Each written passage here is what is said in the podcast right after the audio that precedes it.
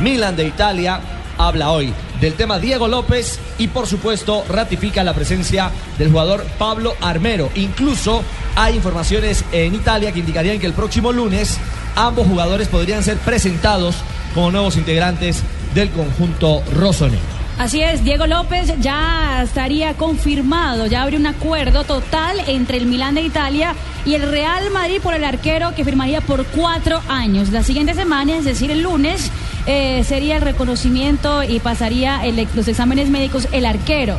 Por el otro lado, también sería confirmado el fichaje del colombiano Pablo Armero, que también tuvo un acuerdo total con el Milán y el Udinese para que el colombiano esté en las filas del equipo rosonero de Italia.